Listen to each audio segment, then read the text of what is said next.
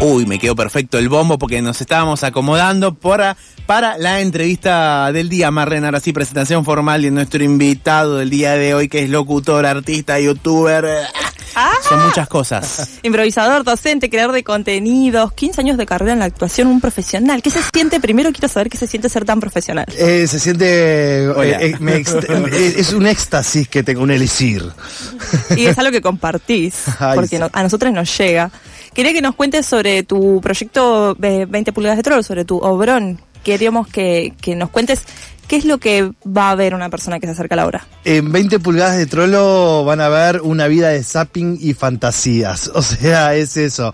Eh, yo vengo del interior de Junín, provincia de Buenos Aires, acá a 260 kilómetros. Eh, a mi familia a los 90 le pegaron muy fuerte, así que la única ventana al mundo era la televisión. Eh, por lo cual ese va a ser el, el, nudo, digamos, el hilo conductor de toda la obra. Pero el núcleo de la obra son tres sketches, tres personajes completamente distintos. Es una comedia. eh, entonces van a ver tres personajes que o en tres géneros distintos. Por ejemplo, hay una novela, hay un conductor de un programa de televisión y después hay una flayada hermosa para cerrar. Pero todo es comedia. eh, y obviamente inspirado, por supuesto, en toda la televisión que tengo vista, que son mucho, mucho tiempo, mucho tiempo viendo televisión. Esa es una de las preguntas que tenía para hacerte, si es un viaje a tu habitación. Eh, sí, eh, mira, justamente en casa había un solo tele, así que era un viaje a donde estaba, pero obviamente mi habitación, yo soy el único hijo varón, son tres hermanas, sea, somos cuatro, tres hermanas y yo, por lo cual siempre, eh, me gustase o no, siempre había como una separación, digamos, un momento en el cual yo tenía solo y siempre que hubo la posibilidad de tener un cuarto para mí solo, lo tuve, entonces era como mi, mi, mi lugar seguro, mi lugar donde yo podía estar solo y podía bailar, podía ser el maricón que tenía ganas de ser, eh, sin ese control de una madre completamente mm, policía. Ah. sí. Y esta, y esta sele- hay unos momentos audiovisuales también, eh, no quiero spoilear mucho de la hora, pero a mí me gustó mucho. Quiero saber si esos momentos históricos de la TV ya los tenías pensado de antes o los elegiste específicamente para la obra. Mira, hay eh, los momentos de la TV fueron más eh, decantándose en lo que la respuesta del público, digamos, ¿no? Como eh, fueron, al principio la primera función que tuvimos fue en Matienzo, en la sala grande, en el viejo Matienzo, ahora que se mudaron, eh, y ahí presentamos más material que después se fue puliendo y quedó solamente, digamos, el que mejor tenía respuesta al público, obviamente que tiene que ver conmigo, todo el material propuesto tenía que ver conmigo, no es que digo, bueno, voy a probar diferentes cosas y lo que pega, pega, lo que tiene diferencial con otros contenidos, tanto sea en mi canal de YouTube o mi obra, es que todo lo viví. O sea, no es que estoy buscando el tema hablar de televisión porque, bueno, es lo que garpa. De hecho, como que a veces pienso, digo, como que busqué el camino más lento porque hoy lo que vende es la polémica. Y no estoy diciendo, bueno, a ver, es, es contrafáctico pensar cuánto éxito tendría mi canal si fuera la polémica solo. Pero sí, es verdad que es lo que prende más, porque cualquier creador de contenido, por lo menos que, hablemos de televisión o farándula, lo que sea, eh, te puede llegar a decir. Pero en mi caso particular, como son cosas que yo viví, digamos, en ese momento, cuento historias. Eh, y acá lo mismo, traté de ir, todo el material que tenía eh, está soportado por una historia, que es la mía. ¿Y los personajes los elegiste para esta obra o también ya los venías trabajando antes? Todo para esta obra. Eh, porque mm, fueron, bueno, la vida del actor es muy complicada a veces y los proyectos aparecen y los proyectos, o sea, no solamente uno disfruta cuando los proyectos aparecen, sino que también hasta que no se terminan concretando es como todo un tiempo de, por favor, que suceda. A veces se caen. Y parte de la necesidad autogestiva fue empezar a crear esta obra. Tengo un equipo de producción estoy muy bendecido porque tengo eh, un- el director es amigo mío, el productor es amigo mío, el que puso la plata fue amigo mío, que fue el que me impulsó a empezarlo. Y a partir de eso empecé, empezamos como a recabar. De hecho, la idea de que el hilo conductor sea parte de mi historia fue de ellos, porque yo solamente quería hacer sketches. O sea, como quería hacer tres, cuatro personajes que tengan algo que ver, porque también quería mostrar eh, mi parte actoral, que es lo que más disfruto hacer.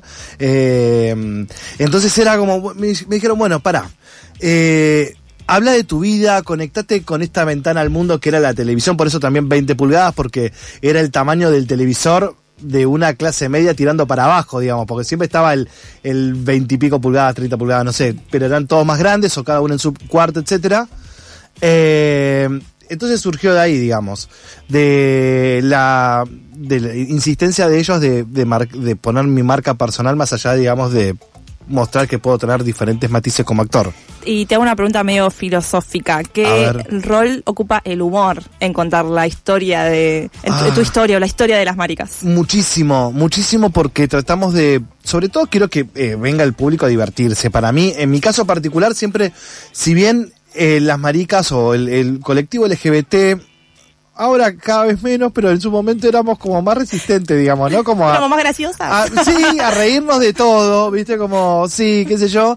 Eh, para mí es importante sobre todo porque eh, buscando la comedia para mí es un desafío, por más que tengamos ese registro, para mí es un desafío siempre y sobre todo porque lo hace más general, yo quiero que la gente lo venga a ver, ¿viste? Entonces es como que también eh, los biodramas son, están a la orden del día. Para mí era importante también de que la función que vengas te cagues de risa por- más allá de ver eh, diferentes cosas, diferentes materiales, diferentes formas de cómo llegó a cada personaje, pero que- quería que, que la gente vaya y se ría, ¿viste? Como buscaba sobre todo eso, que no sea un no, n- venía vení que te comparto mi tragedia, no, para eso ya estoy pagando terapia, Eh, que, Claro. que se lo fume mi psicóloga.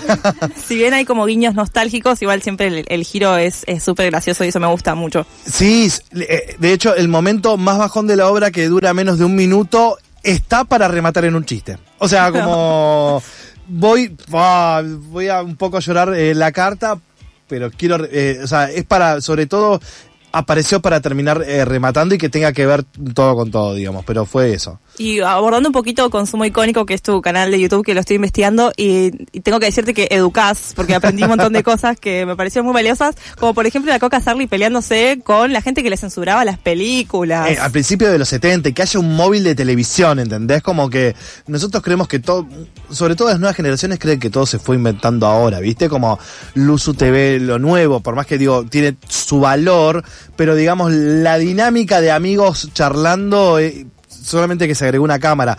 Digo, para mí lo valioso o lo que trato de buscar con consumo icónico es que contextualizar un país, digamos que eh, terminamos eh, consumiendo todo lo que nos dijeron antes. Por ejemplo, la pelea de Silvina Escupidero con, con, Sí. con Moria Kazan.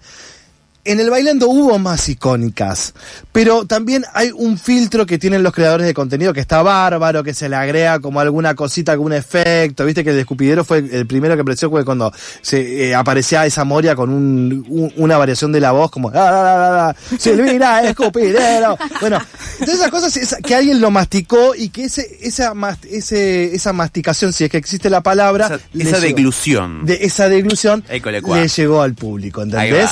Entonces es como Franchella Enano para Noelia Custodio. O sea, Franchella Enano, el concepto lo hizo conocido Noelia, pero no es que hubo un, un alguien que, viste, como que el público recordaba eso.